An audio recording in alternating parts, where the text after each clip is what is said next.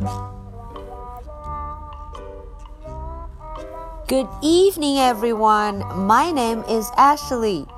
Today is Wednesday, October the 17th. Are you ready for tonight's story? Let's do it. Jig and Mag. Wow, look at the picture. There is a pig and a dog. 小朋友们都认识这只狗狗，它的名字叫 Mag，m a mag mag。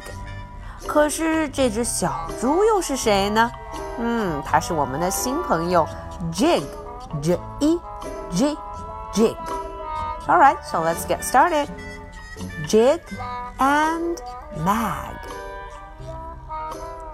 Jig is a big pig. 嗯，Jig 的块头可不小，它是一只很大很大的猪。Jig is a big pig.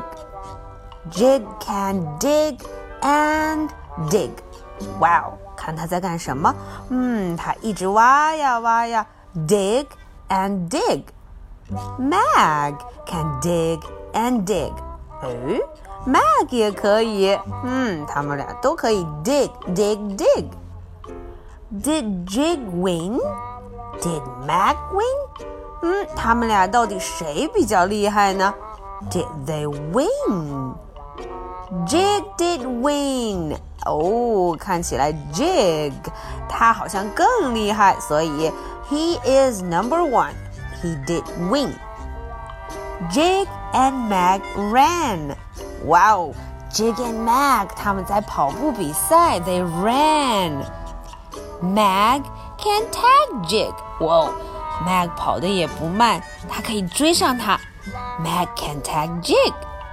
Mag did win. 啊，这一轮 Mag 胜利了。Mag did win. The end. Okay, now it's your turn to read with me. Jig and Mag. Jig is a big pig. Jig can dig and dig. Mag can dig and dig. Did Jig win?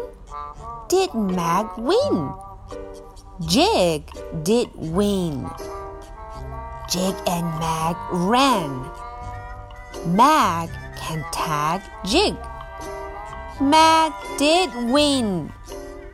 The end. Alright, so that's the end of the story. Now, are you ready for my question? What's the name of the big pig? Okay, so if you know the answer, please let me know. So, this is the story for Wednesday, October the 17th. I'll be waiting for your answers. So much for tonight. Good night. Bye.